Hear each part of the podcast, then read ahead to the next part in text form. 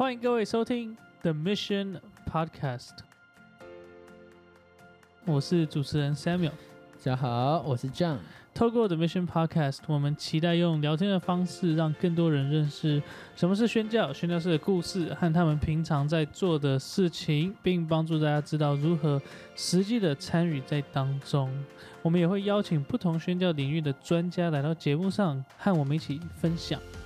所以欢迎大家放轻松，与我们一起踏上这个旅程。那我需要先声明一件事情。嗯哼，就是我跟 John 两位，我们都不是宣教的专家，嗯，我们没有念过宣教学的研究所，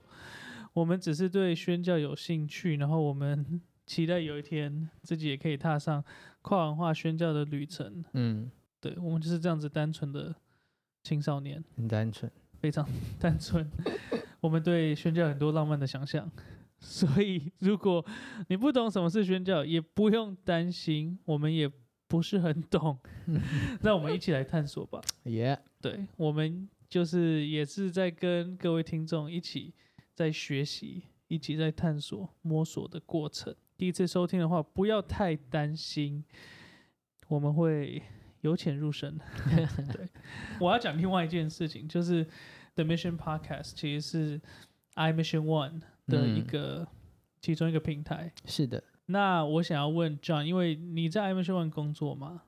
对，可不可以简单跟我们介绍一下 i Mission One 是什么样的平台，是在做什么样的事情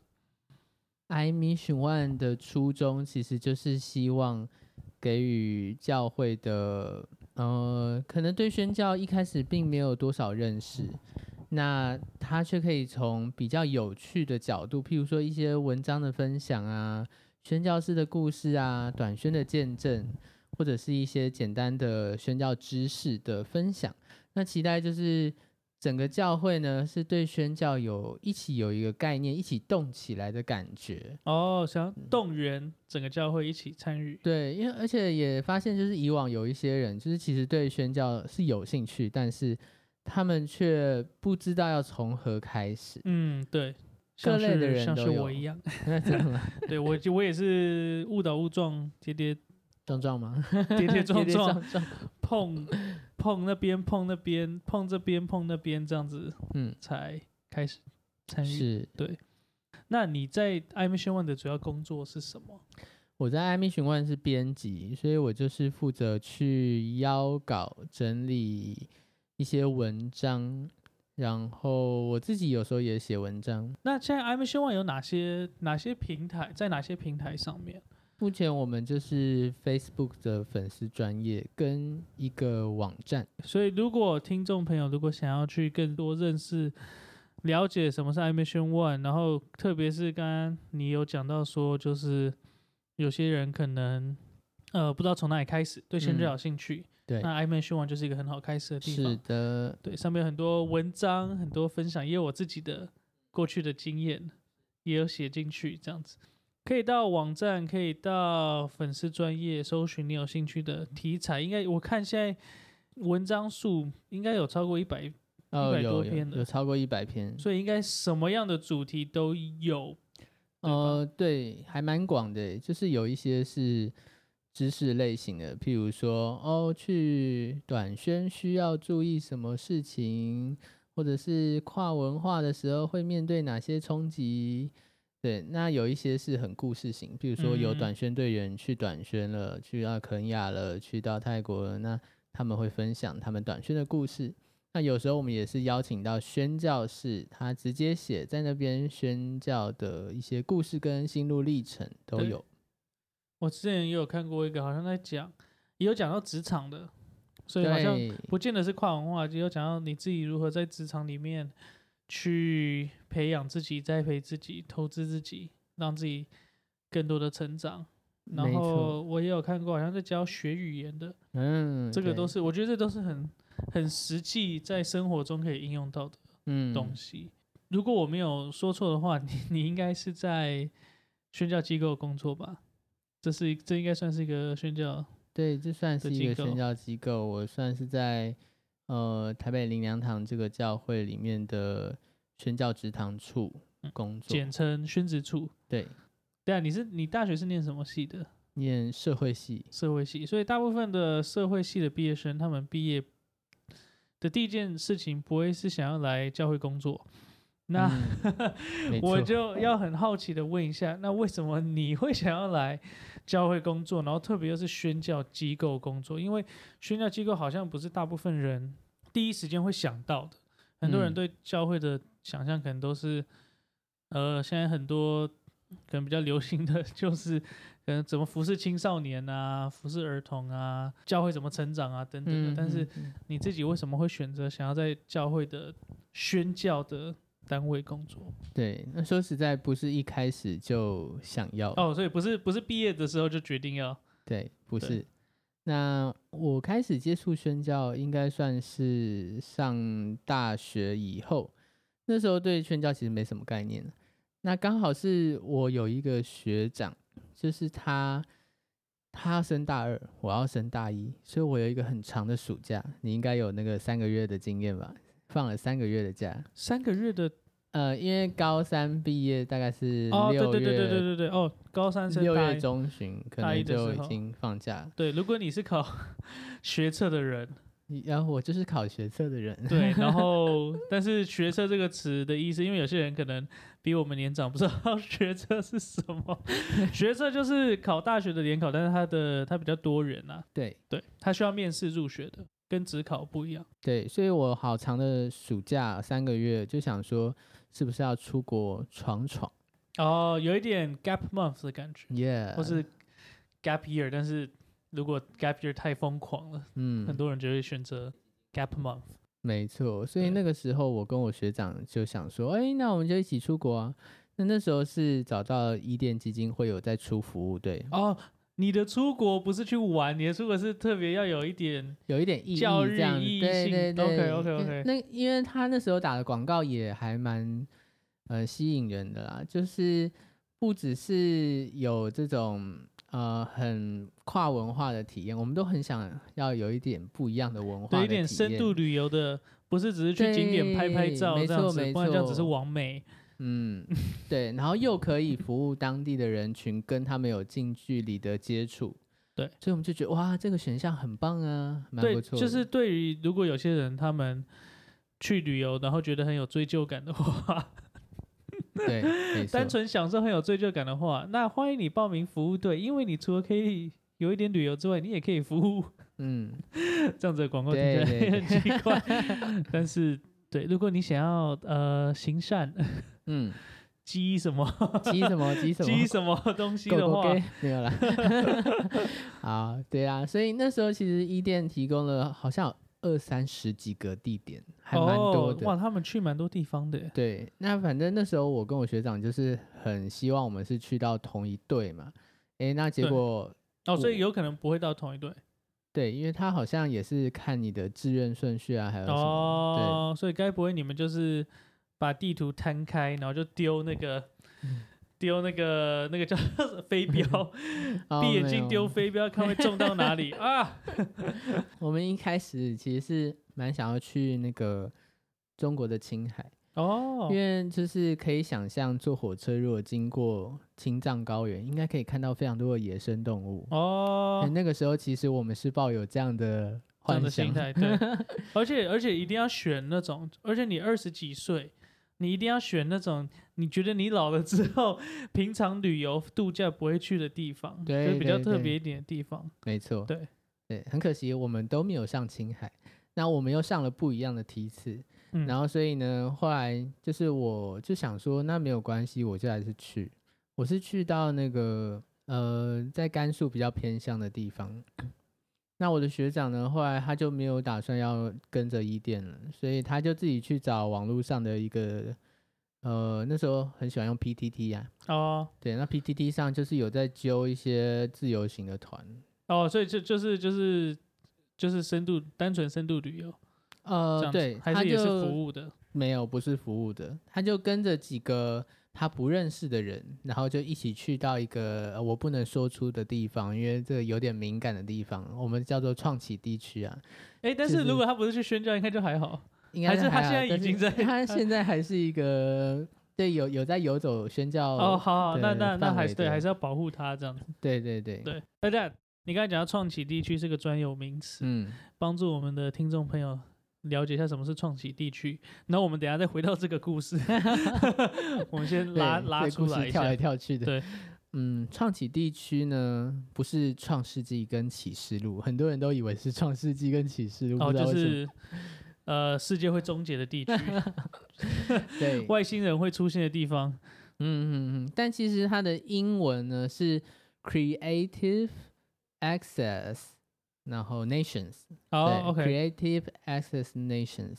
所以它意思就是说，你必须要用很有创意的方法，才能接触跟进入的一个地区。哦，国家就是说，你不能说你是宣教士，然后我是来传福音的，因为这个地方他们很反对这样，他们可能会把你踢出去，或甚至是会有法律问题。你直接在比如说，我不知道有没有人看过在夜市那种夜市的地方，然后直接街头步道那种，应该是绝对不行吧？对，绝对不行。嗯，就是很有技巧。对，所以就变成说，它是要用创意来开启的地方，就叫做创启地区。嗯，OK OK，希望这个之后我们应该还有机会再多一点分享。对对，那你再回到刚刚那个，回到刚刚那个故事。，Yeah，所以我学长就去了这个创启地区以后呢，他去了四十五天。哇对，，OK，那那边有一个民族，就是是可能在那个国家比较受压迫的一个民族了。嗯。但是其实一开始他也不了解这个民族是一个什么样的民族。那去的时候，没想到一开始就那个相机遭窃，哦，对。被抽脂，嗯，对，然后后来呢又发生当地有暴动，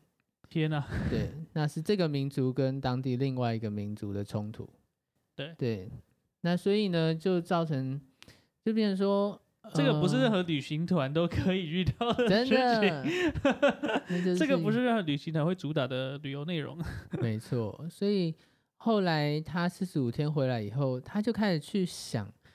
到底是什么造成了当地种族冲突这么的严重？对，然后那这个族群是真的这么的让人害怕吗？他们真的是很难亲近的一个民族吗？嗯，那后来就发现其实不是、欸，对，所以他就花了一两年，就不断的写文章，写他四十五天发生的事情，也写关于他收集到的资料，跟他想要怎么样去回应。对，对，那他就发现这样的伤痕真的是只有上帝的爱才有办法来帮助，因为人实在是就会一直在那个仇恨的漩涡里面就走不出来。嗯，对，很多国家的民族的冲突都是都是表面上真的看起来就是无解。对对对你刚才在讲，我一直在分析到底是哪一个国家，但是我的我的分析有限的，我我嗯，没关系，我没有那么资深。那很好对，对就是不要让大家知道，对对，不要让大家知道，大家搞不好是美国，也是有可能，好明，真搞不好是，美国啊，搞不好是加拿大啊，真的，对啊，谁说一定是你认为的？对。所以后来呢，我就是边看他的文章，我就其实也有一点感动，就觉嗯。得说，哎、那我们要不要一起来关心这个的民族？所以呢，后来就是我就觉得说，好啊，那我愿意跟你一起关心。你有没有想要做什么？他说，哎、我蛮想要学那边的语言的，然后有机会也再多去几次。嗯，这样诶，所以我就开始跟他一起学这个奇妙的语言，是一个蛮少见的语言。嗯，对，这个我很好奇，就是学这个语言的这个背后的动机是是是什么？就是、呃，学这个语言跟为这个民族带来一点点的改变的这个观点是什么？嗯，非常好的问题哦，因为我们就观察到当地的其他人都不愿意学这个民族的语言，嗯，因为很讨厌他们。而且可能也没有什么实质的功用，对，对吧？因为嗯毕竟他们比较像少数民族。对对对，对，所以呢，虽然很多少数民族在那个区域，可是当地人其实是不屑跟他们用他们的民族语言来对话，而是希望他们要学这个国家主流的语言。啊，OK，对，所以一方面是不屑啊，有一些人真的很讨厌他们；那一方面有些人是害怕，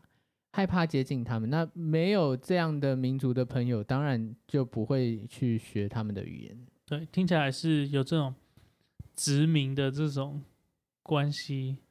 对吧？有另外一个比较强势的文化，对，对所以我们就是想要，呃，表达说，哎，我们愿意学你们的语言，其实就是一种我们表达对你们爱跟愿意跟你们建立关系的一个方式。嗯，这样其实就是跨出一大步了，对他们而言，就是有时候好像我不知道，可能有些服务队可能，呃，不要讲服务队，可能我们会觉得有些爱的举动就是送礼物啊，或是拥抱啊什么的，但是好像有那种更深层的方式，就是我认同你，然后跟你站在同同一边，然后学语言好像就是那样的一种表达，就是我认同你的民族，然后我跟你站在同一边，所以我学你的语言，对，好像会胜过任何礼物啊，或是任何资助或资源。嗯等等的嗯吧嗯没错，没嗯错。对啊，所以后来就跟他一起学语言，然后一起读了更多的资料，然后也为他们祷告。然后渐渐我就觉得哇，也关心可能一两年了，那我是不是也想要去那边看看？每次都是听他说，那听他说那个感动也没有那么深刻，哦，你所以你到到那个时间点为止都还没有去过都，还没有去。但是你竟然愿意学他们的语言，对，那真的是蛮蛮大的代价。我觉得那个时候是一个你是我的兄弟，我就挺你到底，就是豁出去了的这种感觉这样。有一点像信耶稣，哎，就是你没有看过耶稣，但是 就是你不知道天国长什么样子，但是你愿意学习基督教的仪对式还是什么？那也刚好，我就是一个还蛮喜欢学习语言的人。嗯，他他觉得很嫉妒，就是为什么我学的比他好这样。哦，有些技巧了，学语言有些技巧。对，那所以后来我就是真的想要去，而且我嗯就想要效法我的学长，说，哎、我也来个自由行吧。哦，就自己一个人去，没有任何的但是我就知道我爸妈会不支持。嗯啊，这种事情就是不要跟不要跟爸妈讲。没有啊，没有，这以后可以讨论呢。这就是这这可以讨论，这可以讨论。对，要怎么样让你的爸妈也愿意支持你去宣教？这真的是一个很多人会面对的关卡。真的，特别是你要放弃你的法律学位，你的医师学位，对，这时候该怎么办？其实也不不见得是宣教，可能是你要有些人想要全职服侍啊，当牧师啊什么的，很多人都是原本有高薪，可能在公司做的不错，或是嗯有很很棒的不可取代的那种职位，嗯，然后就突然说哦。我被呼召，我要去念神学院，什么对对吧？这个也是蛮多这类的故事啊。啊，对，就是很多人会觉得哇敬佩他们，可是都不知道他们背后有多少心酸的故事。嗯，那反正其实那个时候我还没有宣教的感动，我只是想说我要去看看。嗯，那没想到呢，就是我就先做一个计划，就是想说，哎、那我就先不跟他们讲了，不要跟爸妈讲，就是 大家都知道，就是爸妈就会担心这种地方危险呐、对，所以呢，我就想说，我就自己存钱，都买好机票了，再跟他们说。对，一定要 一定要先订好机票，这个是我去年跟公司请假的方式。哎、没有，其实不止啊，不止，还有其他的，还有其他要注意的，但是这是其中一个因素。嗯，那结果呢，就是说，哎、他们就提前就已经在规划明年的暑假要跟我们出去玩。他就说，哎、这样啊，你要不要就是明年跟我们一起去立新游轮啊，去玩啊？哎、你爸妈也蛮厉害的，嗯就是你出招了，他出了另外一招。没有，我那时候连招都还没出啊，我在哦心里面。哦，他他还不知道。他还不知道所以呢，他们问我的时候，我就想说，哇，完蛋了，计划相撞。哇，完蛋了，应该好吧？那我就去立新游轮吧。那我就是笨笨的、啊，对啊，我就很诚实，就是我就跟他们说，哦，不好意思，我已经想好，我明年暑假就是要去某某地方了。然后他们就崩溃了，没有啦，就是然后就说：“啊，你不是一直都很乖吗？你不是都是我们的乖宝宝之，类的，为什么要做这样的决定？”他们真的不太。能理解，他们就会觉得哎，他们也是基督徒吧？他们都是基督徒，嗯，但他们觉得体贴一下我们的心脏嘛，就是 对哦爸妈承受不了，就是如果你去到这么危险的地方，然后出了什么事情，那你干嘛要自讨苦吃呢？就是这种想法。我们栽培你那么久，对，为什么要把它冲下马桶？英文的英文的用词啊，原来如此。所以呢，我后来就其实那件事后面还有很多波折，就是我就想说，我就要执行这个计划到底。还是要执行。对，这个是呃好的叛逆，是吗？至少你不是去抽烟吸毒啊没。有，我自己觉得也要要看好，因为接下来故事，还是要对看，对对对还是要看情况了。神还是有他的做事的方式。对。那我的故事就是，我后来想说我要怎么筹钱，因为我爸妈是不支持我的，那我就去申请奖学金。诶，结果没想到呢，优秀奖学金都被第一名申请走了，我第三名就不够格。这个可以申请什么奖学金啊？就是你这个哦是自己去的哦，我不是用我要去的名义申请奖学金，就只是说可以根据你的成绩去系了解了解上申请反正就是有额外金。额外赚钱的机会啊。对对，然后结果没有优秀奖学金耶，但是助教就跟我说，你可以申请清寒奖学金啊。我就想说啊，我又不是清寒家庭。他说啊，你很简单，那个在里长办公室，他知道你要申请奖学金，他就帮你弄一个清函证明。原来是可对，可以那么简单、那么容易的。你知道宣教上也有很多这种黑黑黑的 东西，常常会觉得哦，你只要诱惑一个官员，其实你接下来很好办事哦。哦那我觉得我那时候也是面对到这个问题，就是说，哎，好像为了一个还不错的理由要去宣教嘛，那你要不要做一下这个？你明明不是新函，但是你去请申请一下看看。但那时候助教就是给我很好的理由，好像说你又不是拿去做坏事啊，你就是想要看看世界啊，看以后可以怎么样服务大家啊。这个钱别人没有申请，他最后也是白白就浪费了啊、所以你拿去很好。听起来蛮有道理的啦。对，好有道理哦。对，但是哎、但是我们没有要鼓励大家去呃做黑的的意思，就是，我们还是鼓励大家诚实的去面对我们的政府。没错，所以我就真的那时候我的良心就不知道怎么样被蒙蔽了，我就是真的去里长办公室，然后他就给我申申请下来我的清函证明，哦，所以还是有成功然后吗？我不知道。是成功了，嗯就是我交出我的申请表，然后一个月还两个月后，那个奖学金两万五千块就下来，哦，不少哎、拿到我手上的时候，我整个人在发抖。哦，我觉得是圣灵在心中提醒我说，这个钱不该拿。嗯，，对，反正后来我就跟我朋友有很多的祷告跟讨论，后来我就真的觉得这个钱我是不该拿，嗯所以你最后我就全数奉献出去。啊、对对，对我刚才我刚才正要讲，就是你不能不能十一奉献，你要十分之十 奉献。对对十一奉献也怪怪的。对，对，所以呢，后来就是这个门好像就关了嘛，我就问上帝说：“那你还有要我去吗？”那结果才没过多久，就我有一个高中团契的同学，他就打电话给我说：“哎、这样啊，就是他们教会有这个从那个地方回来的宣教士，反正呢，他就说：哎、那你要不要去认识一下那个宣教士？”我说：“哦，好啊，机会难得。”你说是从那个地区来的？呃，是到那个地区服侍的宣教士，然后他本身是台湾人，哦，OK OK，哇，就是学长。对，所以他回来分享他在那边的服饰。嗯，那我就真的坐在台下听完他的分享以后，然后会后我就跟他聊天的时间，我就说，哎、我真的很想要去那个地方，那你愿不愿意提供一些机会？嗯，他说，哦，其实我在服饰的地方跟你说的地方有一点距离，虽然是同个国家啦，但是他就说，哦，那我这样子好了，就是你先跟着我走个三四周，然后呢，我最后一周我愿意特别带你飞到那个地方去，然后在那边看一下那个地方到底是什么样的地方。哦，那其实蛮用心的，但是但是就是他是他也是服务同一个族群不同哦，不同族族群。OK OK，我想嗯 OK，但是这个族群就是我们在接触的族群都是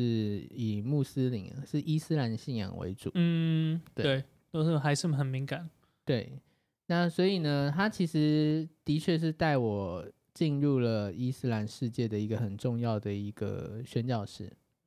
对，所以这也算是我宣教最开始的起步一个很重要的人，因为他就开始教我怎么写代祷信。他就说：“好，你要去之前呢，你就是要先找到我忘记是几个，好像二三十几个伙伴。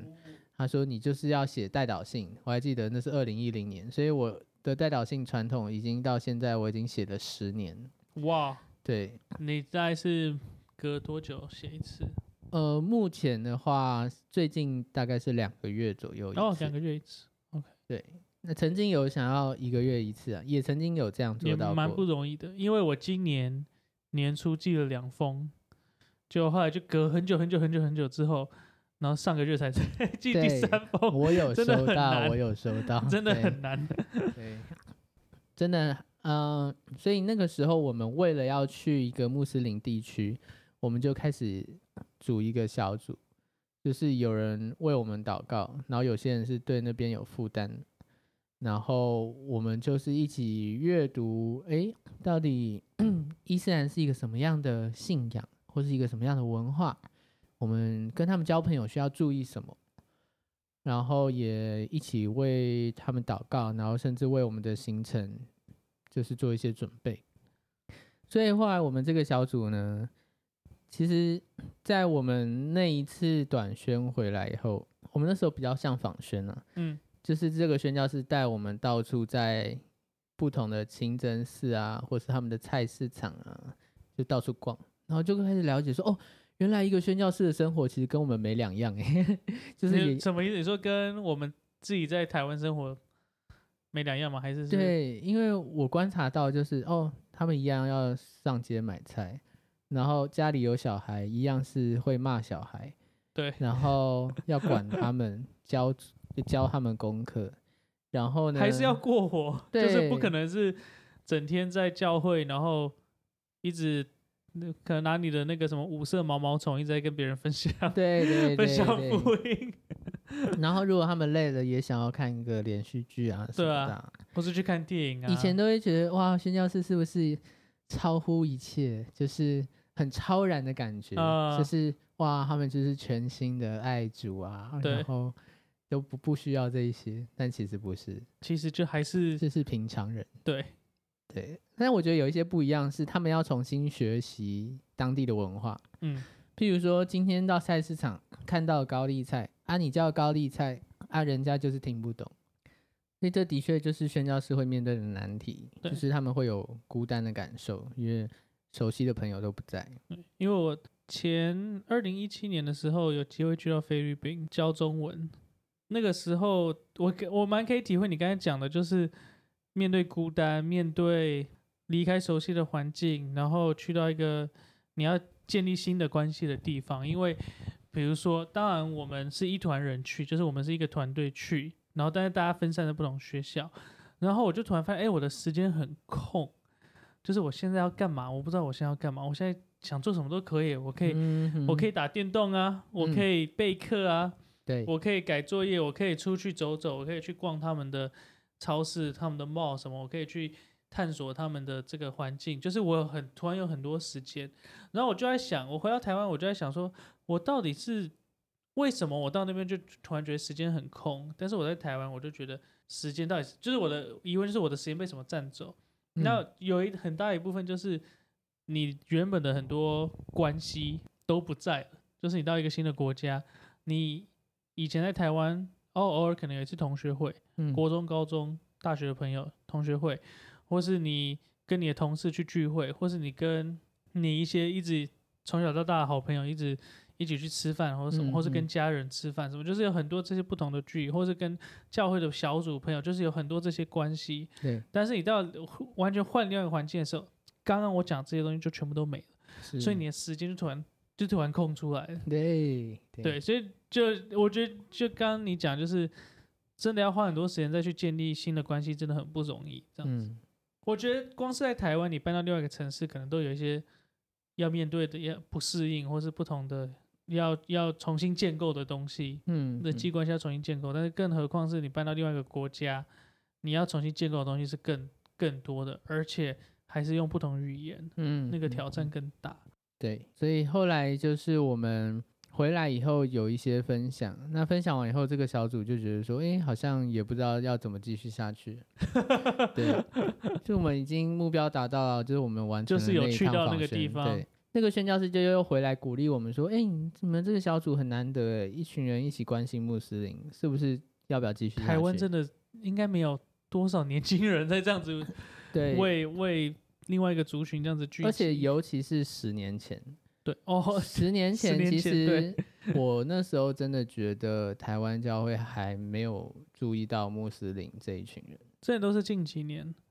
对，这几年其实开始做很多，对，可能说什么印尼文化的文化节啊，或什么马来西亚文化节什么，就是最近也是近几年才在台北市比较有一些曝光了。对对对，没错。所以后来我们这个小组就真的继续邀请更多有对穆斯林有负担的人进来，因为后来本来原本都是关心穆斯林的人，嗯，后来是我们直接开放说，只要你对宣教有兴趣，你需要伙伴，哦，你都可以来。对，然后所以我就觉得有这样的一群一起互相支持来走宣教路的这样的一群人是很重要的。对，不然很容易真的就会觉得啊，我走到这边有点不想走了，真的那，我卡关了，我不知道怎么办。因为你身边大部分人都不是这样的人，除非我不知道，除非教会常常在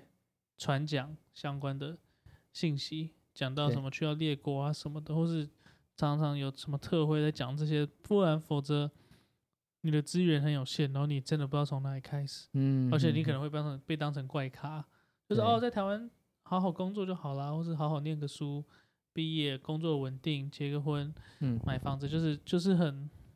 很容易就可以踏上那一条稳定的路。对，刚刚讲到就是我我认识到了宣教士的生活是什么样子，所以刚刚讲到就是我那一趟的访宣，我就是了解到哦，原来宣教士是一个什么样的生活。那其实我就开始问上帝说，我愿意这样成为一个宣教士吗？嗯那我觉得我那时候对上帝的回应是说，我愿意啦，但是我其实对于我学长所关心的那个地方，我那一次去到那边，其实大概只有停留不到一周，对。然后有一点走马看花，嗯。所，以我就说我真的不确定我是不是对那个地方有负担，或是可不可以长期待在那里？对，然后所以后来呢，回到台湾以后，我就觉得我必须要再去一次，而且嗯。要是比较深的，对，然后可能真正有短宣的服饰的，嗯，那我可以直接接触当地的教会啊，或是基督徒。对，或者是有一些机构在那边有工嗯作，对，所以后来我才隔了两年又再去，嗯，就真正的是到那个不能说的名字的地方。不能说的，然后，因为我们就是很幸运的认识到了当地的另外一个宣教士，对他就是在那个地方做非常扎实的民族工作，哦，扎实怎么说？就是有一些关心当地的穆斯林学生，嗯，然后帮助他们，嗯，可能家家境有状况，对，或者是他们有任何医疗上的问题，是那很很实际的工作，而且甚至我们也可以跟当地政府有一些合作的案子，所以后来就觉得说，哎，可以真正的接触到这些学生，就让我开始觉得我的心被打动。也是在第二次去的时候，我回来回应上帝说，我愿意，有一点像尾声的去关心这个族群、这个嗯地方。因为学生可以关心学生被打动，所以你自己也是对就是比较年轻的族群有有负担吗？一方面是年轻族群，但一方面是我自己的生长的故事，我自己的成长故事，其实也是比较是一个促成和睦的人。就是做九型人格，有人做九型人格嘛，那我我就是一个协调者，嗯，我就是第九型对第九型。然后呢，和平主义者。因为我曾经花很多的时间在修复我跟我朋友的关系，我跟我爸爸的关系，嗯，其实是很累的过程。但是后来就变成说，因为经过这一些过程，我只要看到一个地方有这种仇恨、有冲突，对，我都会心非常的，我的心就是会非常的痛，然后会有一种就是觉得我要去回应这个呼声的感动。对，因为你自己也经历到，就是关系是可以被修复的，嗯，所以特别针对这样的地方有负担。所以就像我有时候看电影，如果看到什么以色列跟巴勒斯坦的冲突的一些嗯对，电影，哇，我最后都会哭，因为我不知道，其实我真的对那些 仇恨，我就是有很深的觉得上帝的爱如果能在的话是多好。那刚才讲到九型人格，鼓励大家就是，不论你是哪一个 人格，都可以参与宣教。没错，对，不要觉得好像是外向的人，或是比较喜欢冒险的人。如果你是第九型的，呃，很喜欢和平的，或是比较内向的人，其实都可以。对参与，上帝就是使用各样的恩赐、各样个性的人。宣教的这个合场的工厂上，也需要各式各样的人对，一起参与。没错，比如说，像我们在台湾的教会，我们希望自己的教会健康的成长，或者健康的领导。那我们也可以期待，比如说宣教的合场里面，也需要有健康的团队、健康的机构、健康的组织领导这样子。嗯嗯嗯，对。后来不是那个有一个宣教士，就是回来台湾教会分享，然后我认识他。对你说第一个嘛？对，第一次去的时候，然后我的爸妈就欣然接受了。我的爸妈就觉得，哎，一个熟门熟路的人带着你去那边没有问题，我们让你去，我们还全额资助你。嗯，我觉得那时候其实蛮感动的，就是我觉得上帝也是有在提醒我说，如果你的负担是要去到那边帮助当地的民族跟民族之间的关系修复，对，那你要自己先练习怎么样跟你的爸妈关系修复。嗯真真对真的真的，对，如果我就是执意要去的话，其实反而不是个好结果。这个蛮合逻辑的。对对对对 神总是一一针见血。对，所以我后来就是学习，就觉得说，哎，真的，如果我是带着爸妈的祝福去，然后我也学会了怎么样在这些冲突当中修复关系，我才有上帝的祝福可以带给当地人。对，对，所以我真的觉得这一趟过程，虽然过程是辛苦的，是有一段有觉得不被理解、不被支持的过程，但是就是在这样磨磨磨磨磨的过程当中，最后就觉得说，哎，上帝都知道，上真的是万事互相效力，嗯而且你要走过那个历程，对走过那个过程，那个就更容易可以可以同理，或是可以带人一起走。哦，我我我觉得另外一个点也是蛮重要，就是有没有一个人在遮盖你，或是有没有一个 mentor，一个老师在带你。可能有些宣教师他们就是自己一股热血，然后冲到一个地方，然后他们就很 burn out，或是很受伤、嗯，很不健康的，然后回来。对，那我觉得这也是我们不期待、不希望看到的嗯，现象，一定要有团队，一定要有遮盖你的人，那一定要有带到为你祷告的人，嗯嗯，这都是很重要的元素。感谢大家今天的收听，然后我们现在大家就和我一样，非常受这个 John 的故事受激励，很感动。这样。谢谢。子那在我们结束今天这一集之之前，我想说，可不可以请 John，就是有没有任何鼓励的话，或是有没有什么结论想要分享给就是对宣教有兴趣，或是想要走上这条路的人？我觉得其实现在已经认识蛮多年轻人，就是在走这一条路，所以我觉得相较于十年前，我们如果要开始走这条路，比较不会找不到资源。嗯，对，那我觉得资源现在超多的，像是联合拆船，它就已经是在统整很多台湾有的宣教资源，包括差会、神学院、教会或者是训练机构，它都把它整合在一起。所以我觉得，如果你想要走宣教路，第一个你要学习找资源，那我觉得最好的方式是当然你的教会，然后再来就是联合拆船。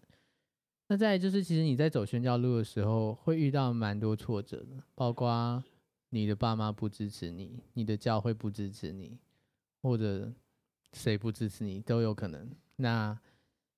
但是我觉得最重要的是你清不清楚神的呼召，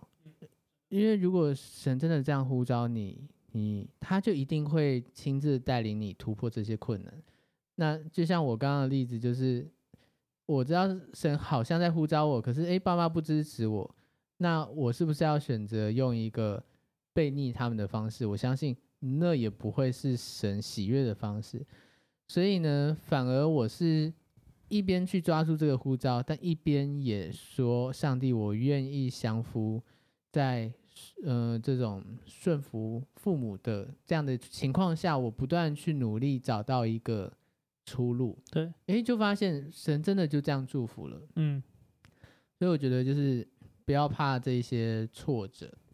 然后最后就是伙伴真的很重要。伙伴真的很重要，对，就是一个人走宣教路，真的常常会感到蛮孤单的。真的，我可以，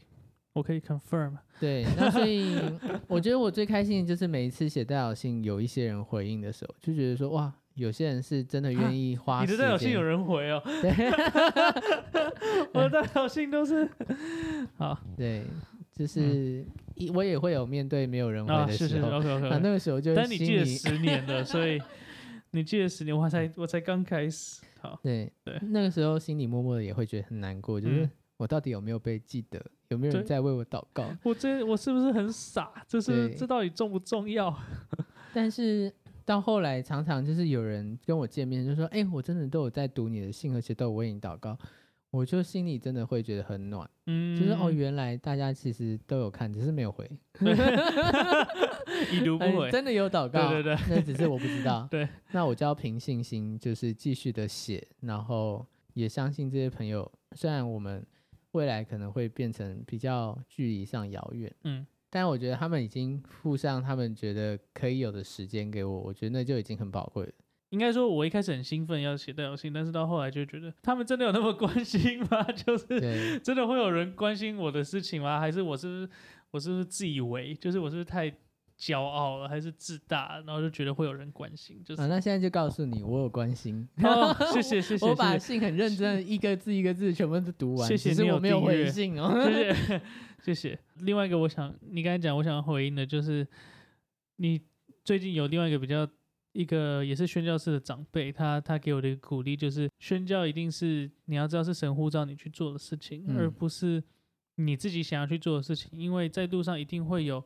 遇到困难，然后如果你遇到困难的时候，如果是你自己想做的话，那很容易就放弃了。对，但是如果你知道是神呼召你去做的话，那你才有那个 purpose，才有使命，你才可以去突破那些困难。嗯嗯嗯，对，所以我觉得他这样子的讲法也是也是也再次把我拉回到那个最初的那个焦点，就是是神的呼召，是神激励我们去的。感谢今天大家收听我们的第一集。那每次结束之前，我们都希望给大家两个实际可以参与的方式。对我们不希望只是听听，然后就就没有了这样子，就是、嗯哦嗯好被激励。但是我们希望大家可以有一个呃实际的行动的方式。那我们这个称为一颗星还有三颗星的行动。嗯那一颗星就是最基本的，然后三颗星就是在稍微再多跨出那一里路的这样的行动。那两颗星，你问是什么？那两颗星就是任何在一颗星跟三颗星之间的都可以算是两颗星。那本集的第一颗星，一颗星的行动，就是鼓励大家去到 John 现在在参与的这个平台 i Mission One 的平台，去到他们的粉丝专业，去到他们的网站，按赞、分享、打开通知，去搜寻你有兴趣的主题、文章等等的，然后去好好的呃去阅读里面的内容，然后就是可以开始认识什么是宣教，对。开始认识不同宣教师的故事，还有很多实际的一些职场啊、学语言的一些文章这样子。那三颗星的行动，根据 John 刚刚分享的这个故事、嗯这个历程，想要鼓励大家找到，如果你是对宣教有负担的、有兴趣的，找到你身边的伙伴。嗯像刚刚 John 讲，伙伴真的很重要。你们可以聚在一起，你们可以为宣教来祷告，你们可以去参加一些课程，你们可以聚在一起，就专门聊聊宣教也可以，所以鼓励你去找到伙伴。再 upgrade 一点的话，再上一届的话，找到一个牧者，找到一个你信任的一个老师，一个可以遮盖你的、可以带领你的一个人。我们今天的节目就告一个段落。我是 Samuel，我是 John，我们下次见。